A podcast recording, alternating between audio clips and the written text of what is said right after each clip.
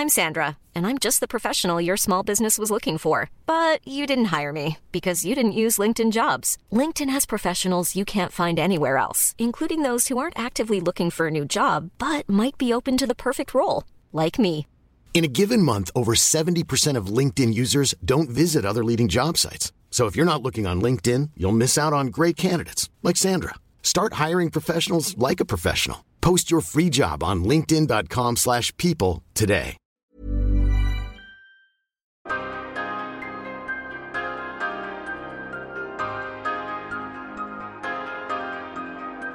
Salut à tous, c'est Alain de Micro et vous écoutez le dixième numéro de Profil, votre, votre émission de scouting pour le site d'Unkebdo. Aujourd'hui avec moi, seulement un homme, le scout de la semaine. Pierre, comment ça va Pierre? Ça va, ça va, salut tout le monde, salut Alan. Cette semaine, tu vas nous parler d'un joueur d'une équipe qui gagne, Malcolm Brogdon. Donc vas-y, je t'écoute pour le, le profil de, de Brogdon. Euh, déjà, je remercie les votes Twitter qui m'ont délivré euh, le fameux Malcolm Brogdon, aka euh, rookie de l'année. Donc Malcolm Brogdon, troisième année NBA, il a déjà 26 ans. Donc c'est un, joueur qui a fait tout son cursus universitaire. Il est juste en comparaison plus vieux que Steven Adams ou Anthony Davis, euh, ce qui peut paraître assez bizarre. Euh, il est issu de l'université de Virginia, il a fait son cursus complet comme je l'ai dit, drafté par les Bucks au second tour, donc au 36e choix. Et surprise euh, à cette époque, il a été élu rookie de l'année en 2017 dans une draft qui est assez spécial en fait qui est assez atypique et c'est lui qui avait fait réaliser la meilleure saison. Il a annoncé à 1m96, j'étais un peu surpris de ça parce que je le pensais plus petit à la vision des matchs et avec une envergure de presque 2m10 donc il est assez long. Alors pour commencer, euh, j'ai l'impression et j'en faisais partie que Malcolm Brogdon il a une image plutôt médiocre et peut-être même médisante dans la ligue euh, parce qu'il a été rookie de l'année d'une draft moyenne et surtout rookie de l'année d'une manière peut-être peu convaincante quand on voit les rookies de l'année qu'on a eu après ou avant. Euh, il fait un petit peu tâche au milieu de ces joueurs-là, donc c'était un petit peu un choix par, par défaut, notamment avec la blessure de Ben Simmons. Euh, J'ai aussi l'impression qu'il est là et à ce niveau, et comme beaucoup le pensent, parce qu'il a Giannis Antetokounmpo à côté de lui, et que son expérience universitaire préalable euh, fait qu'il était NBA ready, même s'il n'est pas exceptionnel en termes de talent. Donc j'ai essayé de faire abstraction de ça et j'ai d'abord jeté un coup d'œil à ses stats et là j'étais un petit peu surpris parce qu'il avait la réputation d'être un joueur propre mais là c'était j'étais assez surpris de la propreté en fait. 51% au tir, 41,6% à 3 points et 95,3% en lancer franc.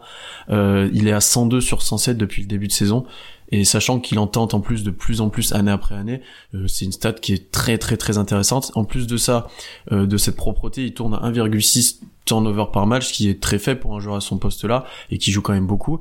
Donc au final, je me suis demandé qu'est-ce qu'était le réel niveau de Malcolm Brogdon et ce qu'il vit en fait dans la NBA grâce au prochain MVP qui est Giannis. Donc déjà une première analyse qui peut être faite, c'est que il joue 90% du temps au poste 2. On se souvient que dans sa saison rookie, il était plutôt meneur et là depuis l'arrivée de de Derrick Bledsoe notamment, il joue quasiment que poste 2 et son temps à la main a largement baissé, bah, comme j'ai dit notamment à cause de Bledsoe et aussi par l'arrivée de George Hill et c'est peut-être un mal pour un bien en fait. Il est peut-être beaucoup plus intéressant sur ce poste 2 une autre chose qui m'a marqué aussi quand j'ai regardé les matchs c'est qu'il y a une rotation assez atypique autour de lui et même un petit peu de Janis en fait il sort très tôt dans le premier quart-temps après avoir euh, commencé le match. Il re-rentre à la fin de ce quart-temps là pour jouer le fin du premier et le début du deuxième.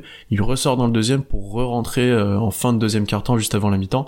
Il fait la même chose en deuxième mi-temps et c'est une rotation qui est euh, qui est pas répandu énormément en NBA, notamment pour les titulaires. Et Janis suit un peu aussi cette trajectoire, donc Brogdon joue beaucoup avec Janis, mais c'est quelque chose qui m'a assez surpris et qui lui permet parfois de, de jouer avec des joueurs du banc et de jouer contre des bancs aussi. Donc comme il a l'habitude de faire, je vais commencer par son profil offensif.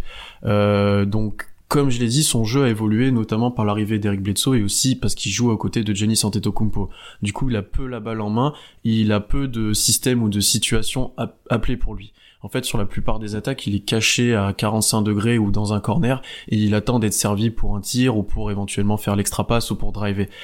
Il a un tir qui est pas élite mais qui est très efficace. Il a un geste plutôt correct qui, ben comme j'ai dit, c'est pas de la perfection, c'est pas Clay Thompson, mais c'est plutôt rapide. Il a des bons des bons appuis, son ses gestuels de bras est plutôt bien, mais c'est pas encore élite, mais ça lui permet par contre d'être très efficace. Donc comme je l'ai dit avec 41% à 3 points. Il a d'excellentes capacités de drive. C'est un très très gros driver malgré le fait qu'il manque euh, de vitesse et qu'il manque peut-être d'explosivité pour lui permettre de finir au cercle.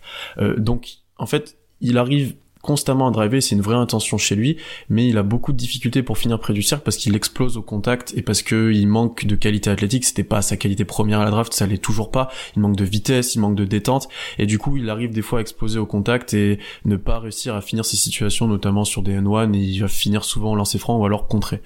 Euh, je remercie NBA.com parce que je voulais aussi analyser le nombre de pick and roll qui jouaient par match. Et c'était impossible parce que le site est en maintenance ou qu'ils ont enlevé la stat donc je les remercie. Mais c'est quelque chose qui est très peu joué en fait euh, j'ai l'impression avec lui. Peut-être un peu plus quand Giannis sort du terrain et ça j'aurai l'occasion d'y revenir.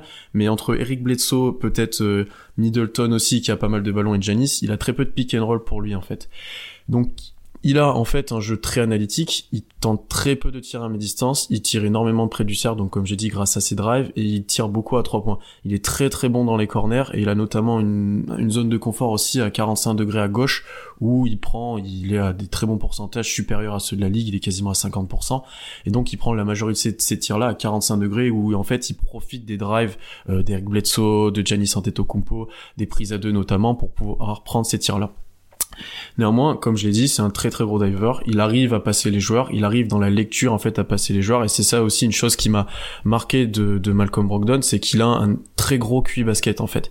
Il a des qualités athlétiques assez faibles, et du coup il arrive constamment à lire la défense et profiter de l'avance qu'il a, euh, notamment sur les rotations défensives et notamment dû aux fixations bah, de, de par exemple, ou des prises à deux pour lire la défense. Donc par exemple quand Giannis joue au poste et qu'il est pris à deux, il est très bon dans les backdoors et dans les coupes à l'opposé pour aller mettre des et finir tout seul sous le cercle. Ça a notamment été le cas contre Oklahoma City là dans le, dans le dernier match qu'il a joué où il a réalisé à deux trois actions d'affilée. Euh, il est aussi très bon dans l'attaque des close-out, comme j'ai dit, il, voit quand il faut tirer, éventuellement prendre un tir contesté, il voit aussi où il faut driver. Il est assez à l'aise des deux mains et ça lui permet de, de assez facilement passer les joueurs et d'aller finir au cercle. Au niveau de son handle, euh, il est peut-être un petit peu trop limité pour lui. Ça lui permet d'attaquer le cercle, ça lui permet de, faire ce qu'il a à faire entre guillemets, mais c'est pas Malcolm Brogdon qui va mettre des crosses à la Kyrie Irving. Ensuite, il est très propre sur les écrans porteurs. Il en joue pas énormément, euh, comme je l'ai dit, mais quand il les joue, en fait, il va pas constamment prendre le risque. Si je devais, par exemple, le comparer à un Dennis Schroeder que je vois beaucoup jouer, lui, il cherche constamment le risque, constamment la passe décisive, constamment à tirer. Malcolm Brogdon, c'est plutôt dans prendre l'écran, voir ce qui se passe ensuite. Est-ce que je peux driver sur le grand, aller finir au cercle? Est-ce que je peux trouver une passe intérieure? Est-ce qu'on joue pick and pop pick? Est-ce que je peux tirer, notamment avec Brook Lopez? Et c'est du coup pas du tout le même type de joueur, c'est beaucoup plus un gestionnaire. Et dans le cas où il, la situation de pick and roll n'a pas marché, il est capable, et même souvent il le fait de s'arrêter et de ressortir la balle et on réenchaîne une autre intention de jeu beaucoup plus rapide. Là où j'aimerais peut-être un peu plus le voir, en fait, c'est sur des, prises d'écran non porteurs. Il y a une situation que Milwaukee euh, joue beaucoup, c'est une situation où il y a deux écrans qui vont à l'opposé euh, pour libérer un shooter, souvent c'est Middleton, et euh, de l'autre côté, Janis peut éventuellement jouer post-up. Et en fait, ces situations-là, pour Malcolm Brogdon, pourraient être intéressants. Il le joue parfois, et en fait, je le trouve intelligent dans ses prises d'écran et dans son choix, notamment après les écrans. Ça rejoint aussi ce que j'ai dit sur les close-out. Il, il, arrive bien à lire les défenses, en fait. Tu vois que c'est un joueur qui a été formé euh, assez longuement en université. Tu vois qu'ils ont pris le temps de lui inculquer des vraies notions de basket, d'un vrai QI basket, et ça se ressent sur son jeu et je pense que c'est ce qui fait qu'il est en NBA maintenant au-delà de ses qualités athlétiques et de shooter. L'un de ses gros défauts par contre, au-delà de peut-être sa discrétion au final, c'est que sur les transitions, il a tendance à peut- être trop s'enfoncer dans les défenses et à rechercher un lay-up ou une faute. En fait, comme il est très à l'aise au lancer franc, il va souvent rechercher des, des, fautes sur ses drives ou sur les transitions et parfois il va il va déjouer en fait, il va oublier un petit peu ses coéquipiers alors qu'il y a des vrais joueurs autour de lui, notamment en transition. Si t'as Janis qui arrive en trailer ou Middleton euh, qui arrive pour tirer à trois points, il faut les servir. Et là-dessus, c'est un vrai axe de progrès qu'il a parce que il est encore beaucoup trop brut et en fait, peut-être même c'est les seules actions où il peut être un peu personnel où il va plutôt favoriser son tir à lui plutôt que les tirs euh, des autres joueurs. Il y a un match que tu m'avais conseillé de voir et on avait parlé tous les deux, c'était le match San Giannis Antetokounmpo contre Washington. Et en fait, sur ce match-là, euh, toute sa discrétion que je soulignerai après, euh, elle était un peu moins visible en fait. Il était beaucoup plus agressif, il a essayé beaucoup plus de scorer.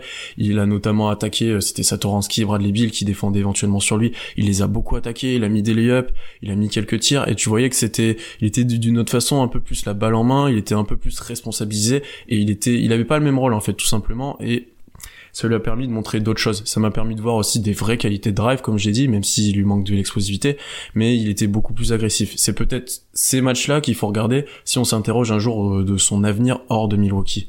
Donc en fait, si je devais le résumer, il est bon driver, même s'il a des, difficultés à finir au cercle, très bon shooter. C'est pour ça qu'il fit parfaitement bien à Milwaukee. Là aussi, je le finirai en fin de profil. Euh, et euh, il doit pouvoir créer peut-être un petit peu plus que ce qu'il ne monte maintenant à Milwaukee.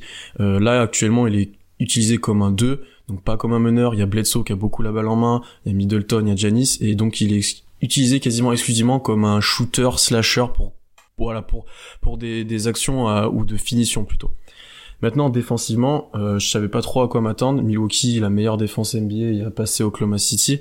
Euh, on va dire qu'il est honnête mais pas élite en fait.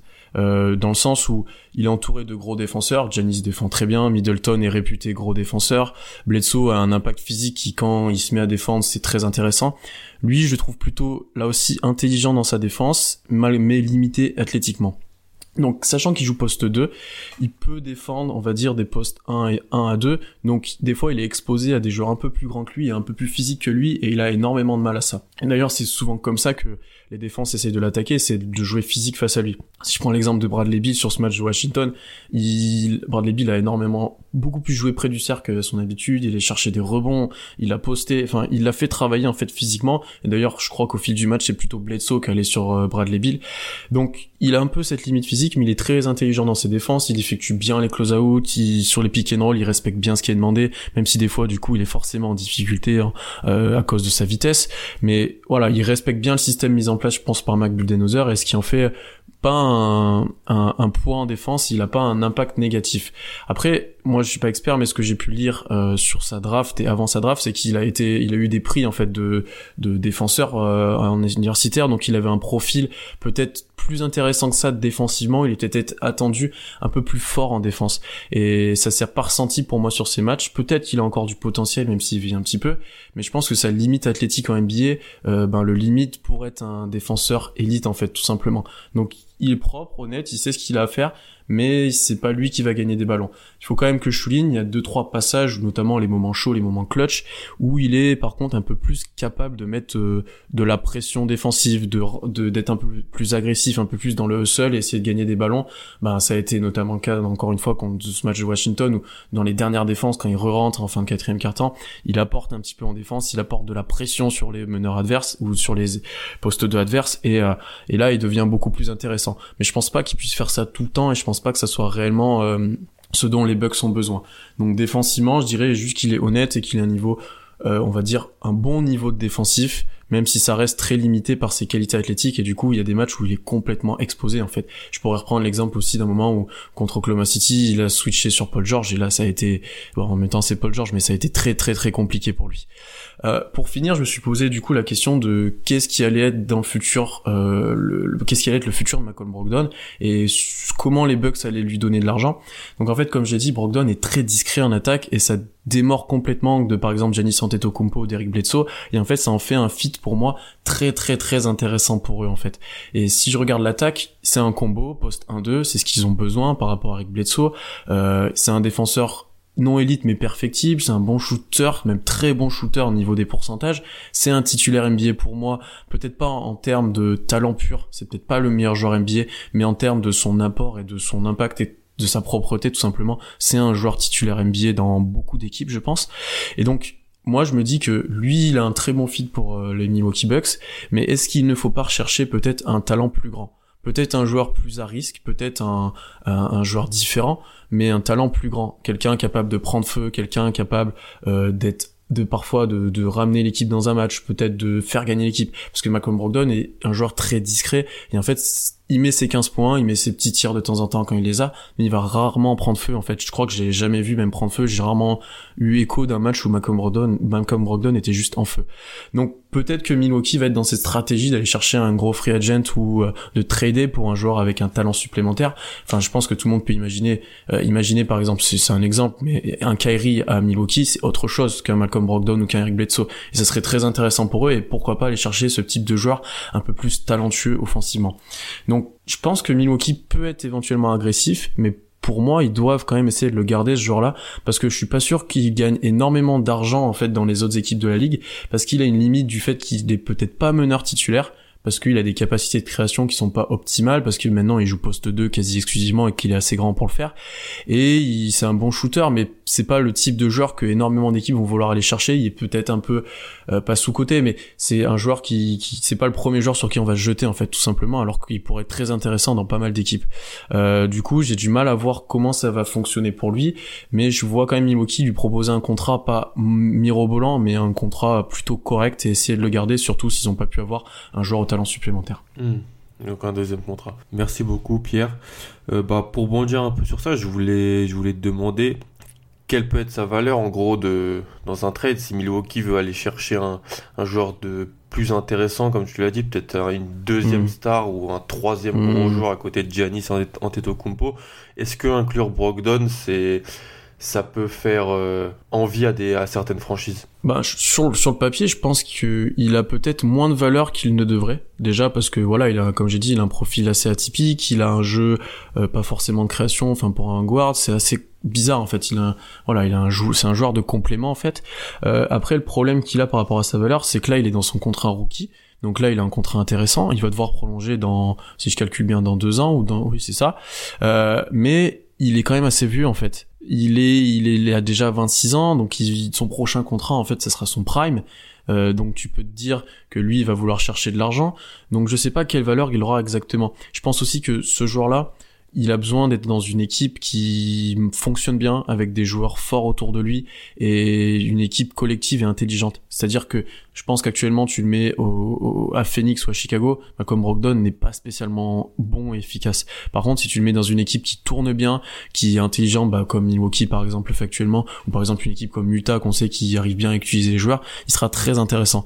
Et donc je pense que l'environnement aussi l'équipe qui veut le chercher jouera beaucoup dans la valeur qu'il a. Il a peut-être pas la même valeur dans chaque équipe en fait. Mmh, ouais, c'est ça.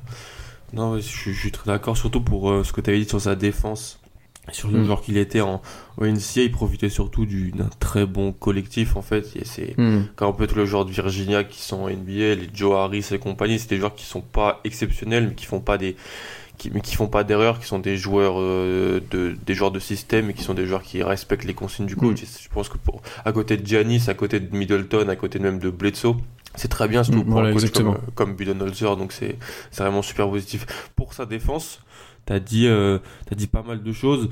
Est-ce que si jamais euh, les, les Bucks euh, jouent par exemple face aux aux Celtics ou face au j'aurais pu dire face à Indiana avec Oladipo mais c'est c'est plus le cas face à Washington avec Bradley Bill vu qu'il est un peu plus grand que Kerry Bledsoe est-ce que c'est lui qui doit prendre en, face à face un guard dominant à, à, l'Est en playoff ou est-ce que ça sera le rôle de Middleton qui passera plus sur, sur les guards un peu plus grands euh, sur hmm. les fins de match? Je pense que ça dépend, ça dépendra du joueur et de la situation en fait et de qui est sur le terrain.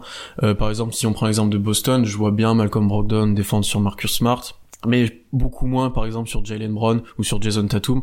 Donc là le choix sera peut-être vite fait. Euh, après si tu prends l'exemple de Toronto, ça sera peut-être beaucoup plus compliqué pour lui parce que je pense que Bledsoe sera sur Kylori et lui sera sur Danny Green. Donc certes Danny Green est plus grand, il, il drive moins etc. Mais il sera peut-être un peu plus en difficulté. Et tu vois, lui après sur Oladipo par exemple, bon qui est blessé, mais il aurait pu faire un bon travail, je pense. C'est le type de joueur, je pense, qui est le plus favorable pour lui à défendre, à peu près de sa taille, euh, plutôt guard quand même. Euh, tu vois, qui va pas excessivement le poster, excessivement jouer le physique en fait. Euh, par contre, je le vois pas le défendre sur un Kawhi, ça c'est c'est pas possible. Euh, je sais pas à qui on pourrait le comparer d'autres. Euh, à Philadelphie, il serait peut-être en difficulté. Je pense que tu vois, par exemple, il pourrait pas défendre sur Ben Simmons, c'est sûr et certain. Est-ce qu'il pourrait, est-ce qu'il serait sur DJ Reddick, par exemple, peut-être, peut-être plutôt. Donc, tu vois, c'est plutôt pour moi, il défend plutôt sur des postes 1-2. Et quand tu montes dans les physiques, ça devient plus compliqué pour lui. J'imagine sur un Jalen Brown, par exemple, qui est peut-être pas le plus talentueux des attaquants, mais qui va constamment le jouer physiquement, ça sera compliqué pour lui. C'est clair. Ok, ok. Bah, merci beaucoup, Pierre, pour ce, ce, profil de, de, Malcolm Brogdon. Et puis, euh, on va se retrouver. N'hésitez pas à partager l'épisode, commenter, poser des questions, donner des joueurs que vous voulez peut-être qu'on étudie. Puis, euh, nous, on se retrouve très vite pour un nouvel épisode. When you make decisions for your company, you look for the no-brainers. And if you have a lot of mailing to do, stamps.com is the ultimate no-brainer. It streamlines your processes to make your business more efficient, which makes you less busy. Mail checks, invoices, legal documents, and everything you need to keep your business running with stamps.com. Seamlessly connect with every major marketplace and shopping cart Schedule package pickups and see your cheapest and fastest shipping options from different carriers with rates up to 89% off USPS and UPS rates. And with the stamps.com mobile app, you can take care of mailing and shipping wherever you are. Make the same no-brainer decision as over 1 million other businesses with stamps.com. Sign up with code program for a 4-week trial plus free postage and a free digital scale. No long-term commitments or contracts. That's stamps.com. Code program.